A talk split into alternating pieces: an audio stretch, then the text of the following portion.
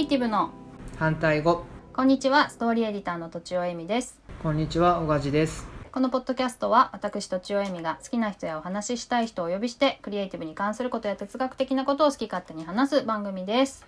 えっ、と今回で小梶さん多分最後の回になると思うんですけれども、はい。えっと今、えーお子さんが生まれたばかりで育休？あれ？育休を取られたんでしたっけ？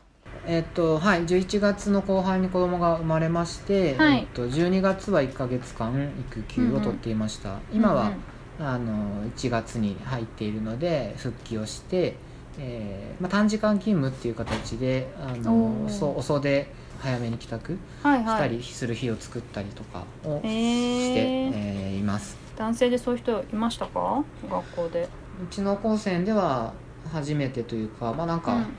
教員では女性も含めて育休を取った人はいないって言ってたので、え？まあ、多分女性の先生でお子さんを仕事中に生まれた方が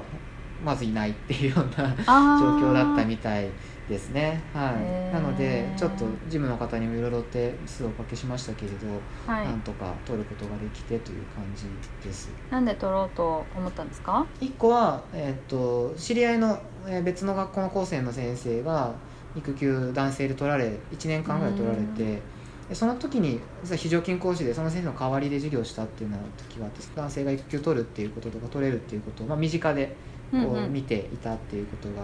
一つあります、まあ、そういう話を妻としていたので、まあ、取る方向にまず話としてはいきますし、うんうまあ、先ほどもちょっと話したジェンダーの話とかでも授業で男性の育休取得率がすごく低いっていう、まあ、1桁以下ですよあ1桁ですよね。えっとっていう数字については授業で触れたりするので授業でいろいろ男女の夫婦別姓夫婦別姓実現していない中で、えー女性が性を自分の氏を変えるリスクがすごく高いとかっていうこととか散々授業で話したりとか、こうだ男は仕事女性は家事とか言いながら自分がメインで仕事しているって話をうんうんうん。する時にやっぱり自分がむの中に矛盾っていうかこう感じていたので、まあ、自分が子供できたらそれはやっぱり取りたいよなと思って妻とも話していたので、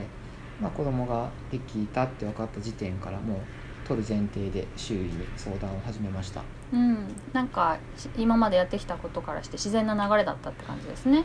そうですね、うん。そういうふうには思います。どうでしたか？撮ってみて。あの、まあ、やっぱり取ってよかったです。妻とも、あの周囲にも最初その生まれたばっかりの赤ちゃんだからそんなに大変になるのはもう少し後だよっていうことも言われたりしましたけど、うん。まあ、私たちにとっては2人揃って子供の面倒を見始めるスタートが一緒スタートラインが一緒になるっていうのはやっぱすごく大事だっていう話で最初から一致していたので、はい。あのまあ、おそらくですけど私が今育休、えっと、10 12月は働いて今とかそれ以降育休取り始めてもこうつまり何やればいいって聞いたりとか、うん。子供のこうなどういう家事分担がやってほしいと思うのかみたいなのが、まあ、分からないこう1ヶ月先輩に教わりに行くみたいになっちゃうので そね。まあ、そこで最初差がついちゃうと多分うん違っちゃうんだろうなとは思ってうんいますね、最初の1ヶ月ずっと2人3人で一緒に家にいたので、まあ、子供のこう変化とかもまあ同じように気づきをし共有したりできるので、うんはい。まあ、今あの仕事復帰して日中は私はあの職場にいますけど、まあ、家帰って今日どうだったって聞いても大体想像ができるので何があったかとか何が大変だったかっていうのがやっぱりそこで、うん、共通のスタートラインに立てたっていうのはすごく大きかったかなと思います。そうですね。なかなか男性ってこの当事者意識みたいなものが生まれづらいしあとなんかよく言われるのはこうこ喋れるようになってからやっと可愛くなるみたいな。うんことも言ったりしますけどだからそういうのがなく自分も一緒に学んでいくのであるみたいな感じになれるってことですかね。うん、あのまあ、そういう意味ではやっぱ子供、まあ、子供はまだねその私が一緒にいたかどうかわからないのでやっぱり夫婦の問題コミュニケーションの問題としてすごく大きかったかなと思います、まあ、産後うつとかやっぱりこの最初の1ヶ月で発症する方がすごく多いっていうのは、まあこう最近そよく言われていると思いますしあの産後うつっていう症例に該当しなかったとしても知り合いの方から言われたのはやっぱり最初の子供生まれて数ヶ月の旦那さんの言動とか態度のことを女性は死ぬまで覚えてますよみたいなことを知り合いに言われたりして。ううんそその後の夫婦関係っていうか長く一緒に家族で暮らしていく上でもすごく大事だよって言ってもらったりしていたので、うん。やっぱり夫婦の問題としてまあそれでも今どれくらいお互いにとっていいまあいや取らないよりははるかにマシだったかなと思ってます、その今時短っていうのもあの今まで例になないってことですか、まあ、多分そうですね。はい、うん、それもなかなか難しいというか決断として簡単ではないように思うんですけど。ああそうですね。ただまあ、はい。取れ取れるならなるべく長くそもそも育休を取りたくって、えっとへー。実は来年度というかこの4月からまた8月末ぐらいまでは育休をもう一度完全な育休に入る予定え三ヶ月三四ヶ月取るってことですか、はいそうです。分けて取りあます。すごい。本当は1年丸々こう綺麗に取れるのが理想だったんですけどああなるほど。あのやっぱり私今年担任を学生のクラスの担任をしているので、まあ、担任仕事も誰かに完全に引き継いじゃえばいいんですけど、まあ、うん。皆さんそれぞれ別の仕事があってお忙しいということもあって、まあ、この123月は、えーまあ、進級とかに関わるような時期なので、一応私が最後面倒を見るっていう意味もあったり自分の担当している授業はこれもあの自分の後世の性格として哲学倫理の先生他にいないのですぐ誰かに任せられる授業じゃないのでやっぱり自分がやらなきゃいけないっていうこともあって一時的に復帰をして来年度は、えっと職場にご相談をして担任とかの仕事からももう1年間外していただくことになっていて私が抜ける間も非常勤講師をお願いできることに目処が立ったのでまとまって取ろうというような、うんうん。まあ、いろいろ調整をして2回分割して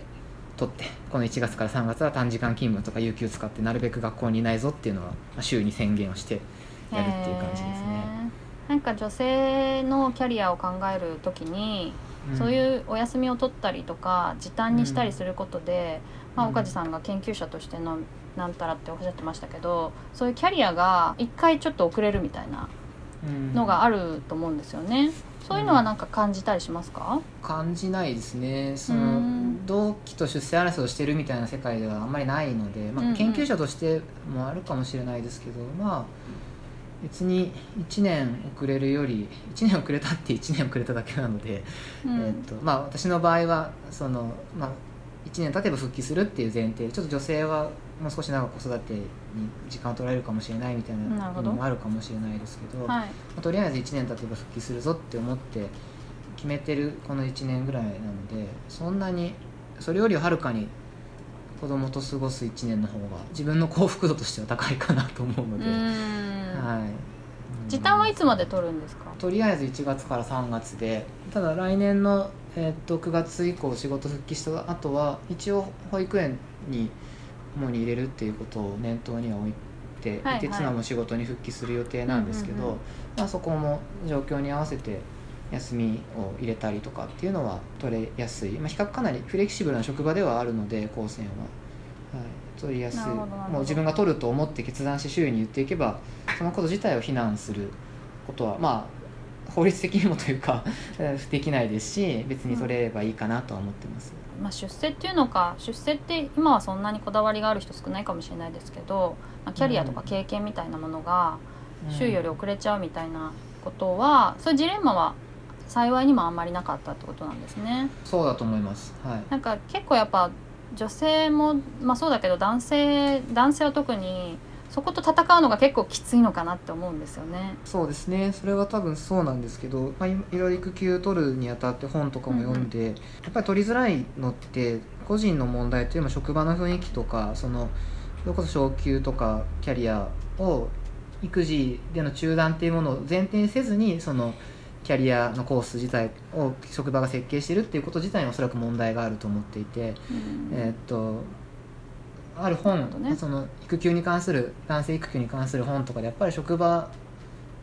のこう上司とか人事のたた人事の目線として、まあ、むしろ男性で育児をして戻ってくるっていうことで新たな視点を持った社員が増えると。うんこう別に1年間育児してただ休んでるわけじゃなくてそこでさまざまな経験をして戻ってくるわけじゃないですか。はいそれは先ほどのあの前回の話にもなるけどジェンダー的な視点を身につけた社員が1人増えるわけでうんうん。それは1年間研修にこう社員を外に出して出すのと同じような意味で、えー送り出してあげるっていうことが、まあ、会社にとっても実はすごく重要なことなんじゃないかって書いてあったりしてまあ確かに。できればそういうふうに職場の上司とか人事とかも社長とかもそういう目線を持つことは会社にとっても魅力が増すと思いますし抜ける側の個人としても自分はやっぱり休んでみて別にただ休んでるとは全然思わなくてやっぱり育児休養ではなくて休業であってうん。仕事を休んでるけどその間育児をしてるわけでうんうん。そこで身につけたものはきっとこれからあの長い意味で自分にとっては武器になるというかこはい。う役に立つんだっていう視点でやるように思えるようになったので、うん。あのとはいえ現実取る上では会社が理解してくれないっていう問題あると思いますけども、まあ職場全体の雰囲気自体がそう変わっていく必要があるんだろうなっていうのは思います。はいはい。なるほど。私はまああの会社には属してましたけど当時フリーランスみたいな感じなんですよね、うん。自分がやった分だけお金が入ってくるとか、あとチャンス、スをこう掴んだ分だけ次のチャンスが現れるみたいなライター業ってそういう感じなのでうん。まあ私は全然会社に制度がないわけでもないし、あのなんか逆にこう恵まれてた方だと思いますけどそれでもやっぱり苦しかったですね。来た仕事をこう断らなくてはいけないとか、うん。なんかこうやりたいのにできないみたいなのはすごい苦しくてそこを自分の中で折り合いをつけるまでかなり苦しみが苦しみって言うとあれだけど、まあ、自分が選択するんですけどなんか大変だなこれはって思いましたね。うん。割り切れるまで。で結構やっぱ割り切れなくて苦しんでる方もいるし、うん。はいはい、あとやっぱそういうのができるのは大企業なんだろうなと思うし。そうですよね。実際うんうん。は確かにそういう難しいところはあるかなと思ってそうですいねて。でもうん。やっぱりこうあのしなんていうか対対極的に見ると、まあ、うん。男性がその、どうにもならない赤ちゃんを育てるみたいな、つまり男性って割と自分のコントロールが効くことばっかりじゃないですか。女性に比べてね。でそれをどうにもコントロールできない赤ちゃんもしくは子供を育てるみたいな経験ってものすごくその人の成,、成長になるっていうかそれはなんかこう社会の全体の成長にもつながるみたいな風にうん。対極的にはすごい思います。うん。からみんなやるべきだと思いますけど。うん。そうなんですよね、個人のやっぱりジレンマの問題はおっしゃる通りでやっぱり現にあるし、私も恵まれた環境だからこそ周囲に言えたっていうのはあると思うんですけど、はい。うんそうですね。なのでやっぱ職場の雰囲気とかに対して働きかけるふうに今ちょうど法律の改正とか制度もまた設計されるようになっていくと思いますけども、まあ、そっち側に対して理解を求めたりとかさっきも言いましたけどまあ現実的には確かにねその個人の人生が1年間が空いてしまうとか23年こう断絶が空いてしまうってすごく大きいんですけどちょっとずつ変わっていくことかなうんそうですね。それたった1年ぐらいって思うような文化になってほしいですね、うん。そその赤ちゃんとなんか触れ合う方がよほど、うん。あの充実した1年になるみたいなね、うん。まあ、今思えばそう思えますけどね私も。うん。なんかやっぱりそうしたら岡地さんも周りの人に育休取った方がいいよってこう学生さんとかにも勧めていく感じなんですか？ああそうですね。それはやっぱり言うと思います。多分やその個人の話でにもう一回だけ戻るのはやっぱり、はい、夫婦仲良くこれから先ずっと暮らしていく必要があると思ってるので、うん、それが仕事辞めた後だろうとなんだろうと、まあ、この人と一緒にいたいなと思う限り仕事で成功することも大事だけども妻と家帰った後仲良く過ごす人生の方が大事かなって、長いですもんねそっちのが、うん、そっちの方が長いんじゃねっていう感じで 確かに。視点も大事なのかな今しかないからねそこを埋めとくのは。うんうんその老後でね暇になってからそこをもう一回埋めますってできないわけですね。そうですね。どうやらやっぱりそれはうん。うんこうずっと恨みが後年まで続くということらしい経験者が語ってるわけですね、なるほどなるほど。そうか面白い。はい。そしたらまたそろそろね話したいの山々ですがお時間となりましたので、はい。えっと全5回ですけどガジスさんありがとうございました、いやありがとうごとても楽しい時ざいました。間でした。はい楽しかったです。ありがとうございます。じゃあ以上とちおえみと小梶でした